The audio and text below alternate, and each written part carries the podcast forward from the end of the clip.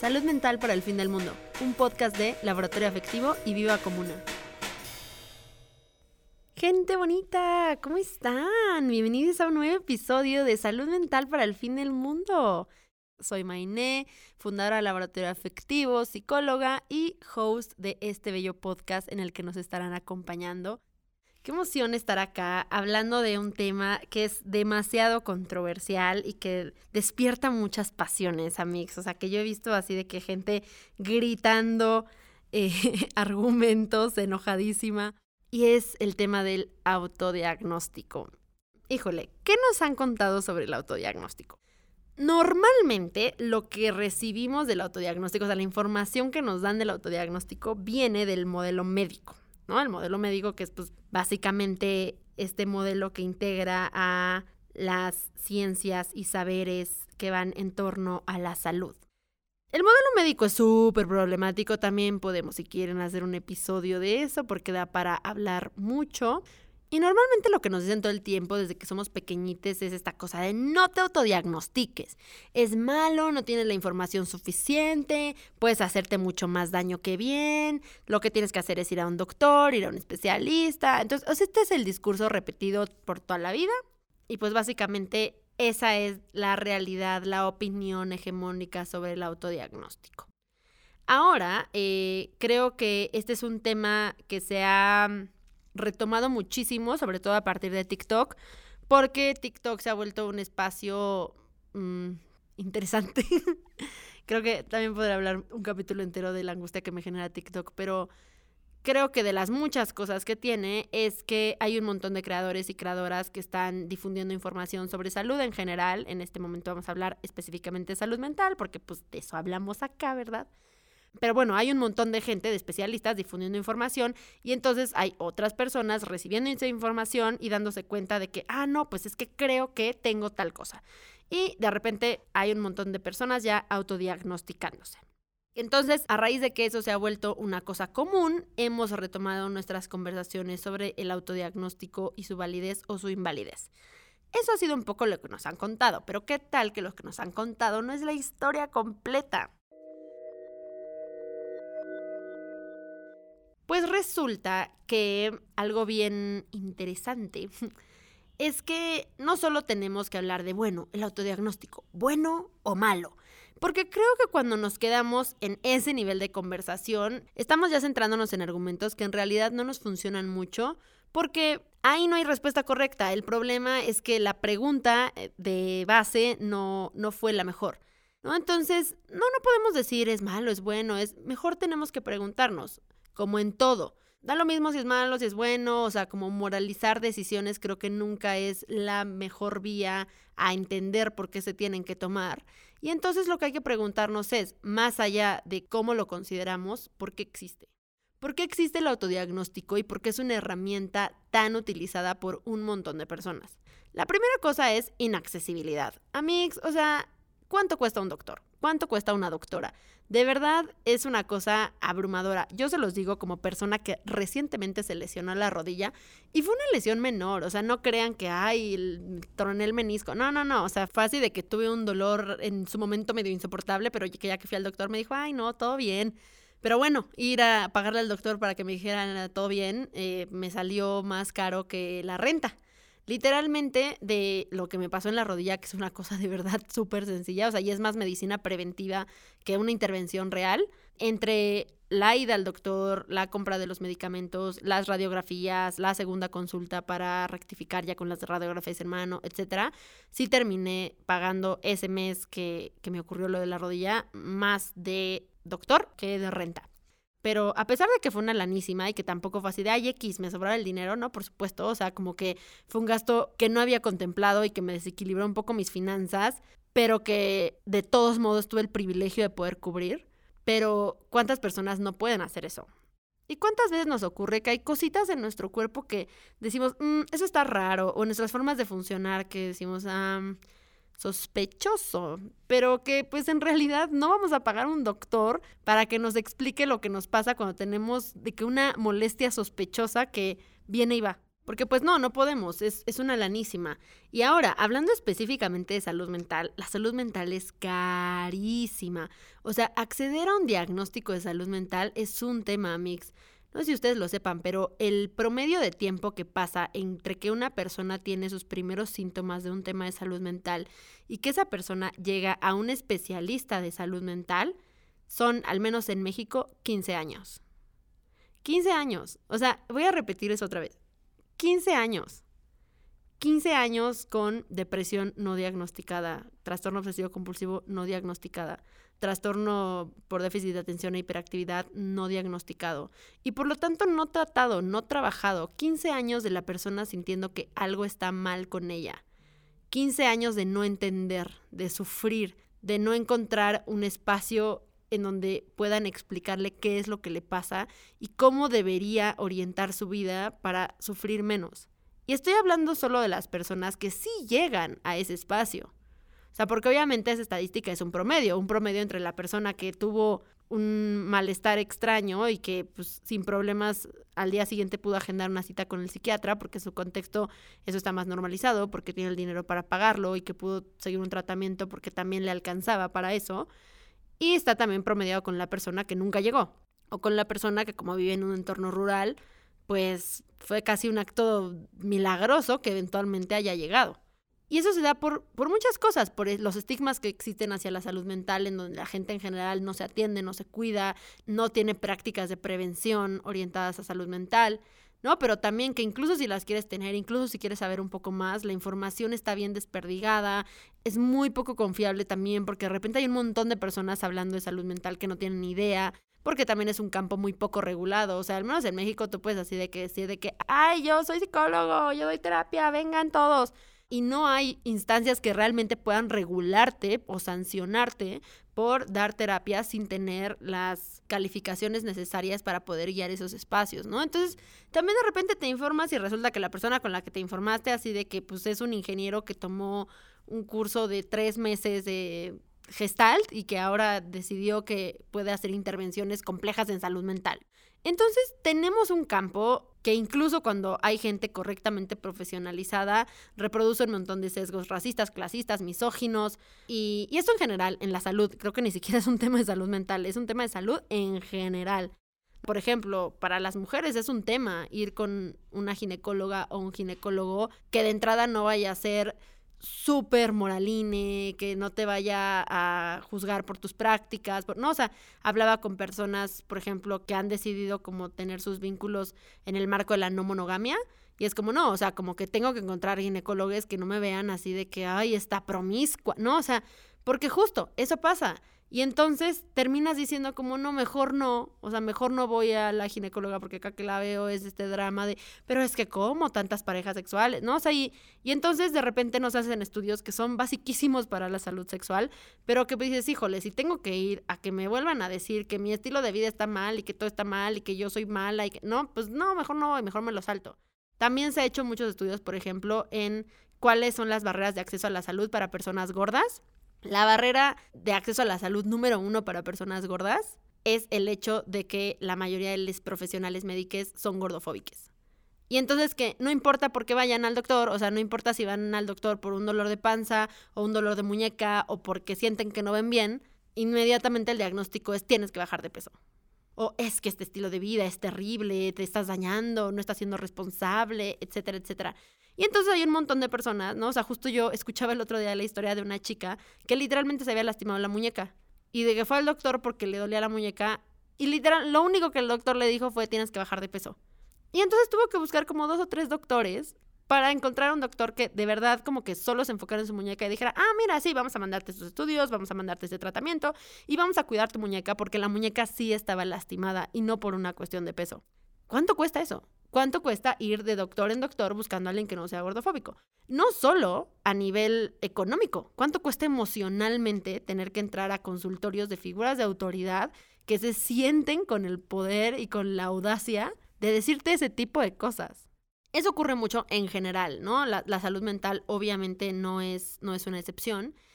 Y entonces lo que pasa es que la gente se siente súper amenazada por los espacios de salud hegemónica Así que es una barrera de acceso económica, porque suele ser muy cara, pero también es una barrera de acceso emocional y social, porque la carga emocional de tener que sostener la violencia de esos espacios es tanta que a veces, aunque tengas la oportunidad de pagar por ellos, dices, ay no, ¿sabes qué?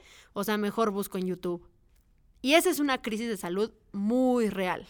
Y esa es una crisis de la que tenemos que hacernos cargo las personas que nos dedicamos a la salud mental o a cualquier tipo de salud, Amix.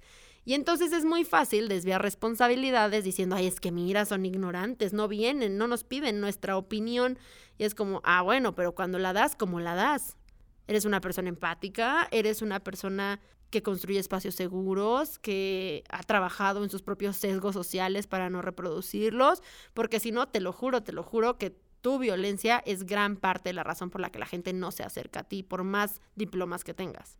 Y entonces yo creo que estas barreras están en la base de por qué el autodiagnóstico es una herramienta a la que tanta gente recurre. En ese sentido, tenemos que validar el hecho de que el autodiagnóstico es una vía de acceso posible para un montón de gente que de otra manera no accede a estos espacios, por la razón que sea. También esta cosa de satanizar el autodiagnóstico viene de que mucha banda que se dedica a la salud mental o salud en general tiene esta idea de que el saber institucionalizado y validado por una institución es infinitamente superior al saber de la experiencia. Y eso a mí me parece ridículo. o sea, porque al final creo que hay distintos tipos de expertise. Por supuesto que tú haber estudiado ciertos procesos, ciertas ideas, ciertos conceptos, teorías, te da un montón de herramientas teóricas, teóricas, para entender algunos diagnósticos, condiciones clínicas y por supuesto para acompañar tratamientos, diseñar tratamientos y proponer formas de lidiar con esos diagnósticos, ¿no? O sea, eso es innegable. Pero resulta que la persona que vive con ese diagnóstico literalmente vive 24/7 con ese diagnóstico. O sea, parece obvio, pero de repente la gente como que se le va. Creo que un ejemplo muy claro fue cuando estaba toda la vacunación de COVID y las mujeres empezaron a decir, oye, tengo como estas alteraciones en mi periodo, tengo más dolor, tengo más flujo, hay cambios, ¿no? O sea, estoy observando que, que no es lo que era antes a partir de que me puse la vacuna. Y un montón de doctores, sobre todo doctores hombres cisgénero, salieron a decir, está comprobado que no hay ninguna alteración, que no... O sea, literal salieron a explicar cómo científicamente no tendría que haber ninguna alteración. O sea, y miles de mujeres en todo el mundo así de, ah, ok, gracias, ahora ¿qué hacemos con el hecho de que sí hay alteraciones porque estoy viviendo esas alteraciones? Entonces era un gaslighting ridículo de por supuesto que hay alteraciones, o sea, el hecho de que tú no lo conozcas, el hecho de que tú no lo sepas, porque por experiencia no puedes saberlo, no quiere decir que sea falso. Solo quiere decir que tú no tienes acceso a la experiencia que te permitiría saber eso. Entonces, ¿qué tenemos que hacer? Escuchar a la gente que sí tiene acceso a esa experiencia y desde nuestro expertise y desde nuestras herramientas teóricas, hacer investigación que no solo confirme esa experiencia, sino que también nos permita desarrollar variaciones para darle cabida y cuidar la salud menstrual de las mujeres en el proceso de desarrollar esta vacuna. Pero pues claramente eso no pasó porque solamente eran un montón de, de, doctores gritando por todas partes. Y ese fue un gran ejemplo, un gran ejemplo de lo que pasa mucho desde el modelo médico y que en salud mental también pasa todo, todo el tiempo. Entonces, el autodiagnóstico también parte de una persona que es experta por experiencia en su propia condición y que de repente se encuentra con herramientas teóricas que le sirven para interpretar su condición y ponerle un nombre. Eso es, en esencia, el autodiagnóstico. Ahí sí hay expertise, ¿no? O sea, cuando hablamos de, es que ustedes no saben, es que cómo se diagnostica, no teniendo información. Ah, no, no, información hay. Hay información directa del cuerpo. Yo lo vivo todos los días. Entonces, no, la falta de expertise no es un argumento válido contra el autodiagnóstico, porque de que hay expertise, hay expertise.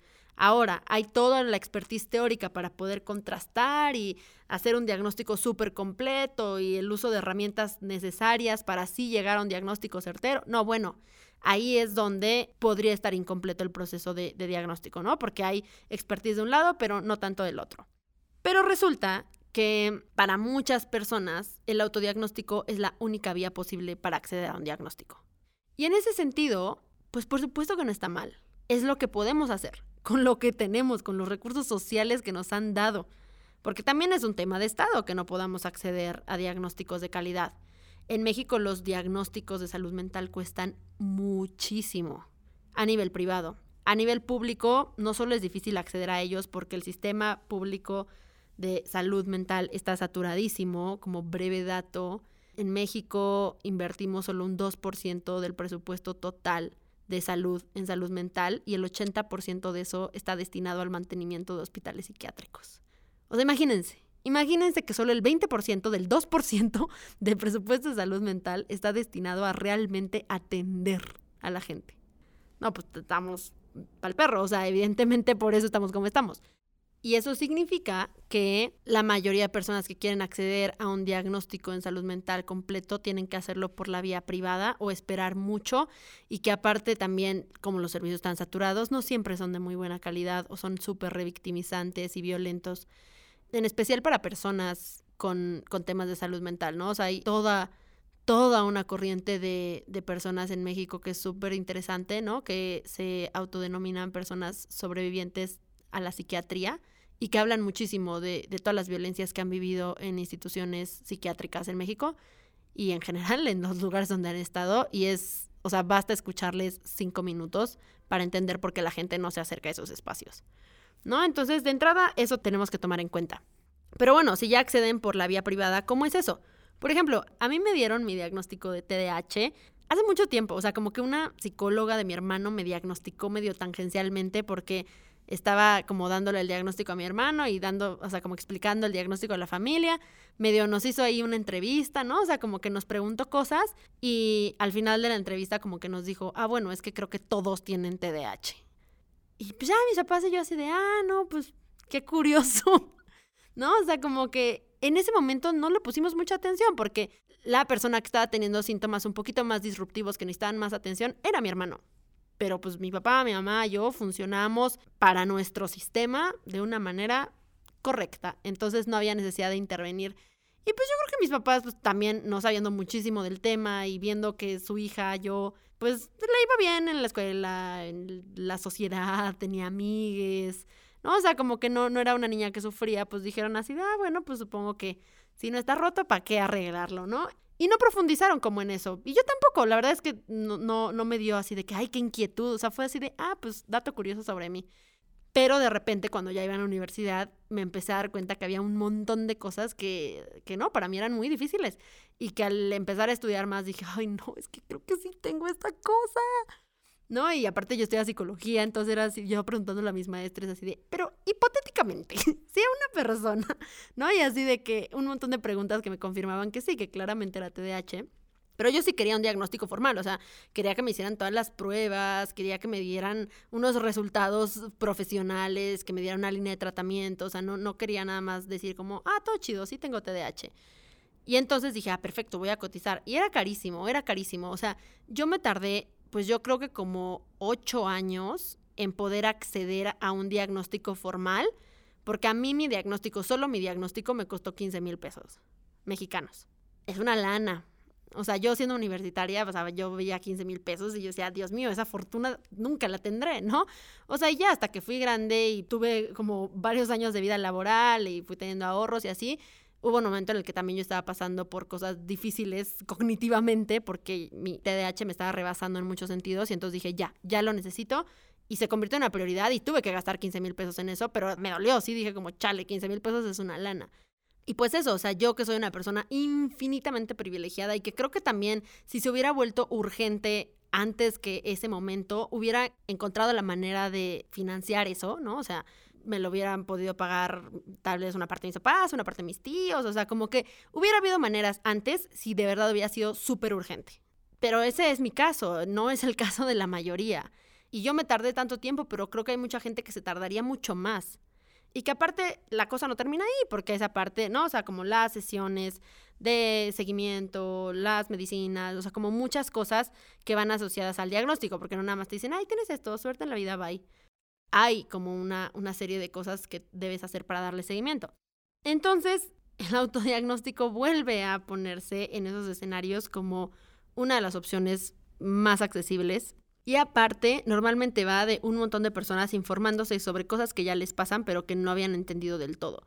Y eso lleva a que muchas veces se satanice el autodiagnóstico, pero a mí me gusta cuando la gente me dice, ay, no, pues es que yo tengo, o sea, soy una persona autista porque me di cuenta de por esto, por esto, por esto, investigué esto, esto, esto, o sea, no tengo un diagnóstico oficial, pero sí, yo estoy segura que soy autista.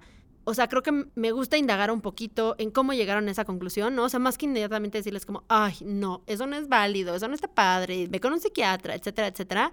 O sea, sí les pregunto como, ay, ¿cómo lo descubriste? ¿Cómo lo notaste? ¿Qué veías en ti? ¿No? O sea, ¿qué fuentes de información consultaste? No saben, yo, las personas neurodivergentes autodiagnosticadas que he conocido, que saben muchísimo más que psiquiatras que se han especializado en esos temas. O sea, sí es apabullante el nivel de información que tiene la banda neurodivergente sobre sus propias condiciones. Creo que mucha de mi propia educación de ciertas condiciones ha venido de banda neurodivergente atravesada por esas condiciones, ¿no? O sea, que, que me explican, que me educan, que me acompañan también en los procesos de aprender un poco más de lo que les sucede, porque yo sé que eso no me atraviesa y entonces hay una expertise ahí que yo no tengo, ¿no? Y que me toca escuchar. Entonces, es bien interesante cómo también es de esta narrativa contra el autodiagnóstico de es que no saben, es que no tienen la información correcta, pero cuando tú le preguntas a, a las personas cuál es la información que tienes, dices así de que, ay, este man trae un posgrado encima, solo que no hay una universidad que se lo haya validado, pero sabe un montón. ¿no? Y creo que también pasa mucho, por ejemplo, con padres de familia, o sea, sobre todo con enfermedades o trastornos más extraños. De repente, los padres familia, las madres, dices como, ah, ok, estoy trabajando con esta infancia, tiene estos síntomas, esto es lo que le pasa. Y mamá y papá te sacan así de que una, así 10 carpetas llenas de estudios, de papers, de diagnósticos, de impresiones diagnósticas, de teorías, y te dicen, y es que, ¿sabes qué? Estuve leyendo que el otro día en la Universidad de Michigan hay un investigador que, o sea, así. Cuando UNE se da la oportunidad de escuchar a la banda que se autodiagnostica. Sí, claro que hay mucha banda que se autodiagnostica a partir de cosas muy superficiales y pues ya está. Pero yo diría que la mayoría, o sea, la que de verdad está teniendo un proceso complicado de salud mental y necesita atención, pero no puede acceder a ella y entonces el autodiagnóstico es la única vía posible, suele ser gente bien informada. Y que te dicen cosas que incluso tú no sabías, porque esa gente lo ha tenido que aprender por necesidad. Tú lo aprendiste porque era tu trabajo, pero esa gente necesita ese dato para existir. Y entonces yo como persona neurodivergente con TDAH me pongo a pensar en todos los procesos de formación que he tenido para entender mi propio TDAH y que obviamente a mí me sirven porque coinciden que soy psicóloga y pues como que es mi chamba la salud mental. Pero en realidad todo lo que he investigado de TDAH lo he investigado por una necesidad personal, no tanto porque me apasione a nivel teórico. O sea, me, gusta y he aprendido que me, que me guste y que es una cosa que me interesa porque también tengo un interés particular evidentemente por la salud mental, pero cada cosa que leo de TDAH es específicamente para transformar mi vida y para acomodarla de una manera que me sea más funcional, porque hay algo que no me acaba de servir o para lo que no acabo de generar las herramientas suficientes. ¿No? Entonces, creo que ese es el caso de muchas personas que se autodiagnostican. Y acá preguntarán, pero Mainé, no todo el mundo es así. ¿Qué pasa con quien ve un video de TikTok de baja un dedo si alguna vez se te olvidó una memoria de tu infancia? Baja un dedo, ¿no? Que obviamente también ese es contenido súper irresponsable que hace la banda, así que te diagnostica de que tú bajas nueve dedos y ya tienes trastorno de estrés postraumático desde que tenías siete años y no te has dado cuenta. O sea, sí, eso es un problema, el contenido irresponsable sobre salud mental que hay en redes sociales.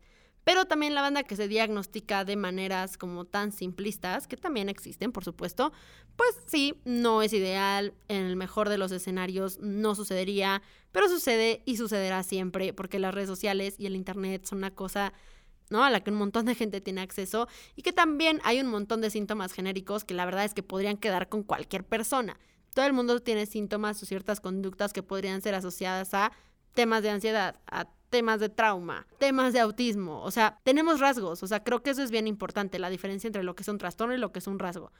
Hay rasgos de tu personalidad, hay partes de tu personalidad que pues de repente caen en esas cosas, pero un rasgo no es un trastorno. O sea, yo puedo tener rasgos autistas y no necesariamente soy una persona autista, solo tengo rasgos, o sea, hay partes de mi personalidad que convergen en ciertas cosas con las personas autistas, pero eso no significa que yo tenga autismo, ¿no? Ni cualquier otra cosa. Entonces es bien importante entender que es normal que tengamos rasgos en muchas cosas.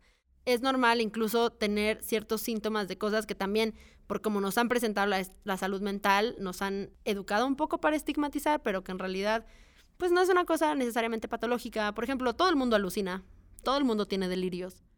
Evidentemente no las alucinaciones o los delirios de una persona con psicosis, pero de que alucinamos, alucinamos. Y es como algo tan sutil en nuestro día a día que no nos estamos dando cuenta que alucinamos, pero sí son pequeñas cosas. Los delirios, pues también son distorsiones del pensamiento en donde proyectamos ciertas ideas en la realidad. Eso todo el mundo lo hace.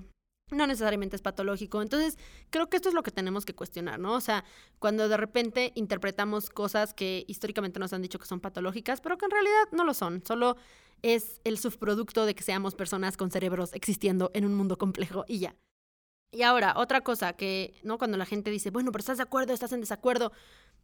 Como todo en la vida, depende, depende del caso, la circunstancia, el contexto. Con lo que estoy en desacuerdo es con satanizar una práctica que a mucha banda le sirve porque es la única vía de acceso que tienen a cualquier cosa de salud mental.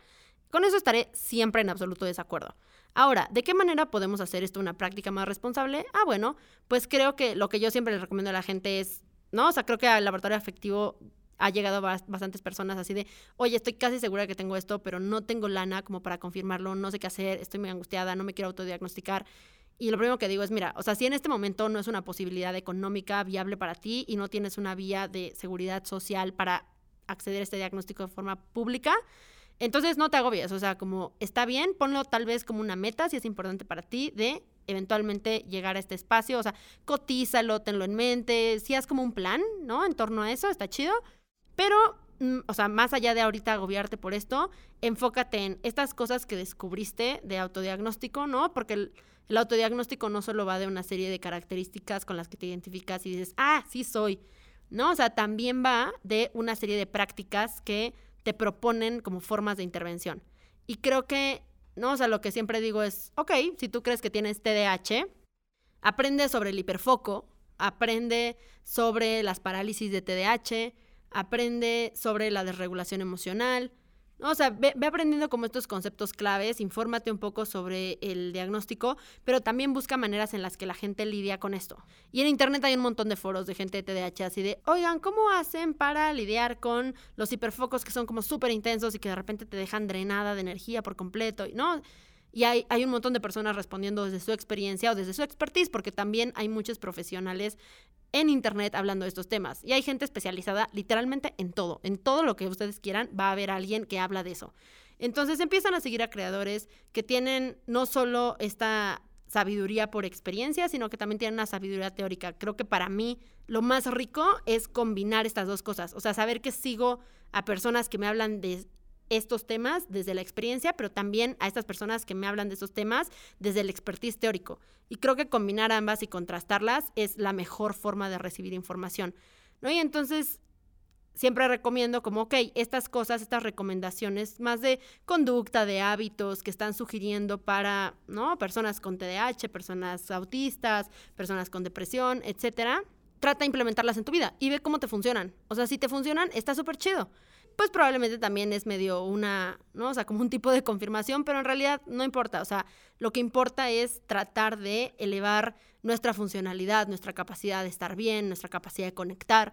Entonces, si esto te funciona para eso, ponlo en práctica y realmente no importa qué nombre le pongas. También hay muchas estrategias construidas para personas neurodivergentes que creo que también sirven muchísimo para personas neurotípicas y que siempre yo le digo a todo el mundo como hay que aprender de neurodivergencia, hay que aprender de estrategias y ajustes razonables para la neurodivergencia, porque un ambiente que puede ser seguro para la neurodivergencia es más seguro para todo el mundo, independientemente si somos o no neurodivergentes. Y creo que hay un montón de banda a la que le serviría saber eso, aunque no considere que tenga un diagnóstico específico, que pueda saber simplemente cómo se regulan los procesos de atención, un poquito más del cerebro, del sistema nervioso. Eso es una herramienta valiosísima para todo el mundo. Sobre todo si hay temas que sí no, o sea, no podemos vivir sin un tratamiento, sobre todo farmacológico. Por ejemplo, la depresión, hay tipos de depresión que necesitas forzosamente ese fármaco específico porque ninguna de las alteraciones o ajustes que tú puedas hacer en ese momento con las herramientas que tengas a la mano te va a servir del todo para librar un proceso de crisis depresiva, ¿no? Y entonces ahí es donde sí hay que buscar como a toda costa una atención, ¿no? De bajo costo, gratuita, pública, Creo que hay, hay varios recursos para eso. yo diría que, que, sea una prioridad cuando realmente sea una prioridad. Y si es algo que dices, híjole, sí me gustaría esto, pero ahorita tengo tantas cosas encima que no, o sea, como que compromete mi calidad de vida por completo. desembolsar tanta lana en este momento en recibir una confirmación de que sí tengo TDAH. La verdad es que está bien, yo creo que no hay nada de malo en saltárselo en este momento si, si saben que va a afectar negativamente a su vida el tener que dedicarle tantos recursos a, eso, siempre y cuando puedan integrar en, su vida de alguna forma como estos ajustes e ir teniendo esos procesos de autoconocimiento, ¿no? Creo que algo también bien importante para esto es entender la manera en la que el modelo médico castiga el autodiagnóstico hasta cierto punto. Hay estudios, hay, un estudio súper interesante que se llama ¿Qué pasa cuando los pacientes saben más que los doctores? La, la hicieron Rosamund Snow, Charlotte Humphrey y Jane Sandal. Y pues la respuesta a esta pregunta es básicamente que te la pelas, a Mix, porque el doctor te va a castigar. También cuando hablas con personas con enfermedades crónicas te das cuenta de que tienen callo en, lidiar con los doctores y con sus egos y en plantear las cosas de una forma que los doctores suelen ser quienes creen que llegaron a esa conclusión, porque saben que si ellos les traen a la mesa un diagnóstico que es correcto, pero que no llegó a través del doctor, el doctor les castiga por eso. Y algo también muy interesante de, este estudio es que se ve que cuando el paciente o la paciente está más documentada que el doctor o la doctora de su propia condición, aumenta bastante la calidad de vida y la capacidad de manejar los síntomas, porque pues esto es obvio, si tienes mucha información, pues entonces tienes más herramientas para acomodar tu vida a que este diagnóstico sea el menor obstáculo posible. Pero también ocurre esta cosa que los doctores se sienten amenazados por el conocimiento, la expertise de los pacientes y que de alguna manera tratan de minimizar lo que les están diciendo o lo que sería más grave, que incluso desestiman lo que el paciente, la paciente les dice, aunque eso vaya en detrimento de la salud de la paciente o el paciente. Y esto es muy, muy grave. Estamos hablando de que hay doctores, hay doctoras, y no son pocos o pocas, que prefieren dar un mal diagnóstico a su paciente a aceptar que el paciente o la paciente tuvo las impresiones correctas sobre su propio diagnóstico. Es gravísimo y es gravísimo si pensamos como hay doctores y doctoras que preferirían que caigas en una crisis depresiva, que preferirían que tengas una desregulación emocional muy fuerte, que preferirían que sigas teniendo síntomas de malestar emocional importantes a decirte si tenías razón. Todo lo que tú investigaste y todo lo que tuviste y tu conclusión es acertada. ¡Qué fuerte! Y esto no solo pasa en salud mental, o sea, este estudio específico del que les hablo, de hecho fue hecho en pacientes con diabetes, o sea, no tenía que ver con salud mental. Así de grave, o sea, así de grave era que cuando los pacientes llegaban a hablar de todo lo que habían investigado de diabetes, la profesionista o el profesionista de la salud que tenían enfrente preferían negar todo y poner en riesgo su vida, ¿no? O sea, porque de verdad si no manejas correctamente una diabetes te puedes morir y preferían poner en riesgo su vida que aceptar que tenían razón. Entonces es una cosa gravísima y esto está documentado, esto no es una cosa que se inventan los pacientes, esto es algo que se ha estudiado bastante y que también está poco difundido en los propios campos de la salud y las formaciones, pero sí tenemos que hablar más de esto. Esto no quiere decir que todas las personas que hacen autodiagnóstico lo hagan de la manera correcta, que todas están más informadas que sus doctores, de ninguna manera, pero sí quiere decir que esto es un problema sistemático y estructural que ocurre y que afecta a muchísimas personas. Y entonces, si somos psicólogos, si somos profesionistas de la salud mental de alguna forma, tenemos que hacernos la pregunta de qué tanto nos amenaza que la gente que llega con nosotros a pedirnos nuestros servicios sepa más de lo que les ocurre que nosotros.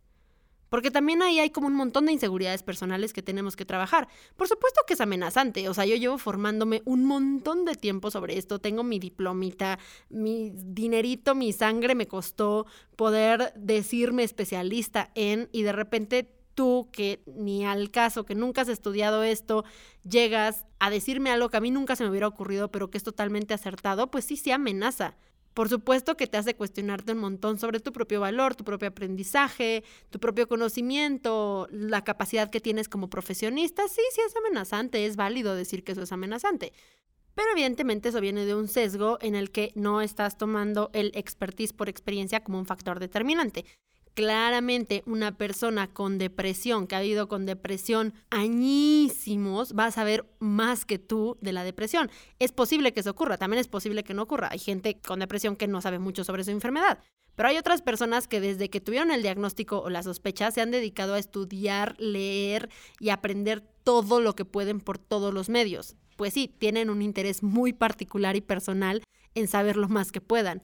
Entonces, desde este lugar creo que esta amenaza y esta angustia que sentimos ante la posibilidad de que alguien sepa más que nosotros, sobre todo alguien que no ha sido formado de manera institucional, mucho de eso desaparecería si dejamos de estigmatizar la experiencia como una vía de conocimiento válido y no solo válido, sino increíblemente importante y si entendemos que lo que ocurre en un espacio de trabajo emocional, la mitad de eso son las herramientas y el conocimiento que traemos y podemos poner en él, y la otra mitad es cómo la persona que sabe más de ella que nadie más en el mundo, quiere trabajar, lo que quiere hacer y el conocimiento que ya tiene sobre sí misma, ¿no? Entonces, una vez que entendamos que nuestros trabajos son mucho más orientados a acompañar estos procesos y no a construirlos desde cero porque nosotros somos quienes tenemos toda la información, también nos vamos a ver menos amenazados por, por esta idea de que hay gente que sabe un montón y que, y que pues no ha estudiado todo lo que nosotros sí.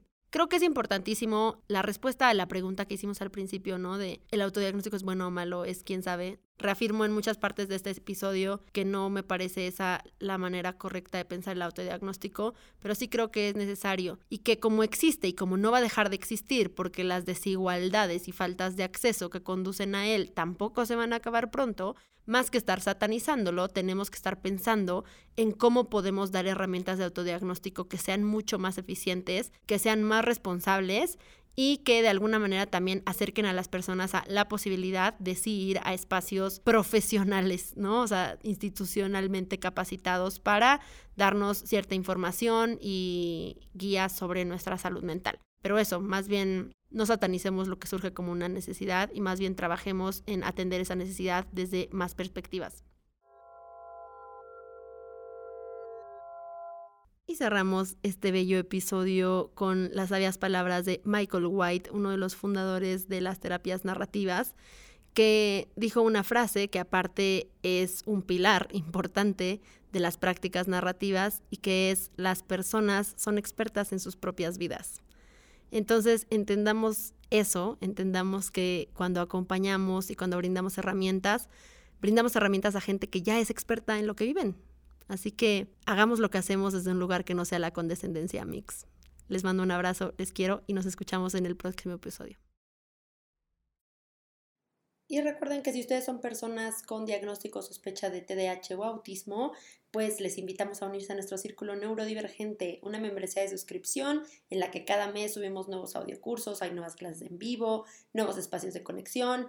Es un espacio que está centrado en el aprendizaje, pero también en la conexión porque no solo queremos darles más información sobre estos neurotipos y cómo adaptar su vida a ellos, sino darles acompañamiento y una comunidad que aprenda con ustedes, que les apoye, que les escuche y que sea afín a las experiencias que ustedes han vivido. Entonces, si les interesa ser parte del círculo, vayan a nuestras redes y ahí en el link que está tanto en TikTok como en Instagram van a encontrar el link al círculo o échenos un mensajito y les damos más información. Adicional a esto, también lanzamos como celebración del Día Mundial de la Salud Mental dos manuales de acompañamiento diagnóstico, uno para TDAH, uno para autismo. Lo encuentran en la tienda de Laboratorio Afectivo. Vayan, cómprenlos, de verdad, son una cosa maravillosa, están muy completos, tienen información, pero también tienen espacios de reflexión para que entiendan cómo la teoría se manifiesta en ustedes y en sus vidas son herramientas que pueden ayudarles un montón en su proceso de diagnóstico o de autodiagnóstico y que lo hacen de manera responsable. Entonces, se los recomiendo un montón. Los encuentran allá en la tienda o echen mensajito y les mandamos el link para comprarlos. Si quieren saber más de todo lo que hacemos en Laboratorio Afectivo, síganos en redes. En Instagram estamos como arroba laboratorio-afectivo y en todos los demás lugares como laboratorio afectivo. También recuerden que para todo lo relacionado con charlas, talleres, material, productos, colaboraciones, pueden encontrarnos en la página laboratorioafectivo.com o escribirnos al correo laboratorioafectivo.gmail.com. Este es un podcast producido por Laboratorio Afectivo y casa productora Viva Comuna. La producción ejecutiva, escritura y conducción corre a cargo de Maine Cortés, el sonido directo y la edición a cargo de Frida Arroyo, la edición y producción a cargo de Lucía Mondragón y Jennifer Miranda. Muchas gracias a todos de parte del equipo.